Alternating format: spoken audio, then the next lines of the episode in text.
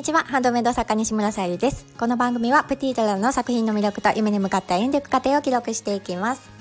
はい、今日は1月22日月曜日ということで、また1週間始まりました。えー、今日のタイトルが身につけて感じたことというテーマでお話しさせていただきたいと思います。はい、えー、本題に入る前にお知らせをさせてください。1月の誕生石がガーネットということで、チャームを選びいただける形でミンネクリームベースに掲載させていただいております。また合わせて宝石のギフトも見ていただけたら嬉しいです。概要欄の方からあのベース、クリームミンネ飛んでいただけますので、ぜひご覧ください。はい、そしてもう一つお知らせがありまして、えっと、1月25日木曜日から28日の日曜日まで、ちょっとあの発送の方をお休みさせていただきます。もしあのお急ぎの方見えるようでしたら1月24日まででしたら発送できますのでよろしくお願いいたします。はい、えーと、ここ最近ですねアクセサリーの方の新作の方を少しずつ増やしておりまして、え、先日ポニーフックチェコグラスを使ったポニーフックを掲載させていただきましたその際にまああのうんとオンラインショップの写真でも少しだけ補足の説明を加えさせていただいているんですけどもやっぱりあのここをちょっと自分がねこだわってるよっていう本当に些細なことでもやっぱり伝えていかないと伝わらないかなと思ってまずあのブログに書きました。ちょっとこの、えー、お話では分かりづらい部分もあるかと思いますので概要欄にあのブログの方貼らせていただきますので是非見てお写真とともにねあの見ていただきたいんですけどもと、そのポニーフックを私自身も日頃からずっと使っていてで、まあ、いろんな形のポニーフックはあってまずこのチェコガラスのポニーフックに関してはあの裏側が、うん、やっぱり使用するにあたってとても大事だなと思いました。でそれは私が、まあ、使用している中でまあ、ちょっと外す時とかにも髪の毛がね少し引っかかる部分があったりとかしたところを、まあ、改善したりですとかあとあの、うん、丸いポニーフ違うな。丸い チェコガラスがあってその部分、まあ、小さいものだとどうしても中心に近づいてしまうんですけど、まあ、少しねあの大きいチェコガラスになってくると少し上の方に金具をつけることでヘアゴムが隠れたりとかあとバランスがねあの良くなったりするのでそういったところをあの本当に些細な部分なんですけど気をつけてやってます。であのこのポニーフックの金具をつける時にまあね瞬間接着剤でもいいんですけど でもそれはもう一発勝負になってしまうので本当にね希少なものを使っていると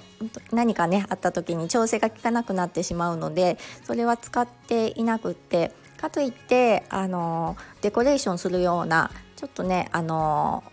割と早めには固まるけどもうんちょっとね自由時間が少しあるっていうのもあるんですけどそれだと接着が弱かったりしてやっぱりデコレーションうん、それには便利なのかもしれないんですけど外れやすかったりするので私はあの1日硬化タイプを使用しています。でその1日ね置いて固まるタイプのデメリットとしては、うんと、チェコガラスになってくると、えー、時間が経つとねずれていたいたりするので、えーと、なるべく一日ねお家に入れる作業の時間をずっとね見ていられる時でないと作れないなというのはあります。あの時間が経ってねちょっと歪んだところに以前ねついてたことがあってそれを知らずに放置してしまってもうそのねパーツがダメになってしまったっていうことがあったので、うん、そこはねあの気をつけて見ていないといけないなと思ってであの前回かな、えー、サムネイルにも載せて載せさせていただいたチェコガラスの方は帯留め、まあ、希少なのでやっぱりうんまあ、ポニーフックだけっていうのもあれかなと思って、まあ、帯留めとかあとブローチとか選べるような形で、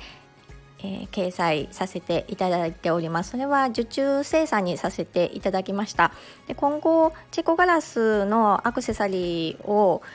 全てね受注生産にするってわけではないんですけどもまああの本当にねあの帯留めでも合うなとか ブローチでも合うなと思ったものは少しね受注生産もしようかなと思っておりますあんまりちょっと増えてしまうとやっぱりあの自分自身がやっぱり一日ねあのお家にいないといけないとか、うん、時間に縛られてしまう面があるので、まあ、ある程度絞っていこうかなと思っております。今後あのアンティークボタンのポニーフックなども増やしていこうかと思ってるんですけどその辺りは以前もあの作らせていただいた時にお客様からちょっとこのパーツが外れやすかったっていうことからまああのここを持ってくださいっていうね ちょっと口頭では言いにくいんですけどあの説明書を加えたりとかあとは自分でね改善できる面はあの接着をできるところはしたりとかちょっと改善をねやっぱりあのしていくことでより良いうん、アクセサリーにつながるかなと思ってその辺は常にねあのこれで完成という形ではなくって改善改善でより良い、うん、アクセサリーにつながるんじゃないかなって思っております。と私はあのオンラインショップでもねバッグを購入したりとかお洋服とかもあったりするんですけどやっぱりあの、うん、バッグをね購入する際も前回からこんな風に変わっておりますって表示されていらっしゃる作家さんとかも見えて例えばあの肩紐の太さを変えたり長さを変えたりとかやっぱりあのお客様のねご意見を取り入れられてそういった改善をしていくのってとってもね大事だなっていう風に思っております。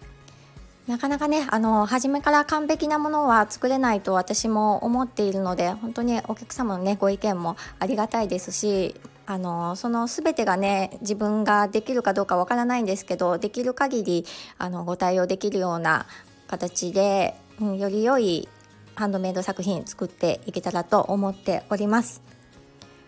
そしてあの今日えー、サムネイルに貼らせてもらってるのもチェコガラスになるんですけどもこちらね初めて私帯留めにさせていただいたんですが掲載してねほんと数時間後にご購入くださってであのブログにも書いたんですけどこの、えー、チェコガラスのひまわりっていうデザインは、まあ、チェコガラスのことが好きで、まあ、知っている方とかあの携わっている方はすごく有名なあのデザインになるのでご存知かとは思うんですけどもあのこのチェコガラスのこのひまわりは色付けによっても全然雰囲気が変わりますし質感も全然違ってきてあの同じものとはね思えないような雰囲気を表現できるものになってるんですけど今回のねそのご購入いただいたものは私もちょっと1点しか手に入れられなくってであのまあねよく似たものはあのちょっと手元にまだあるんですけどもやっぱりそれと同じものはちょっと持っていなくって陶器のようなね感じの質感でやっぱり和の、うん、和装にとってもね似合うなと思って私もイメージしながらあの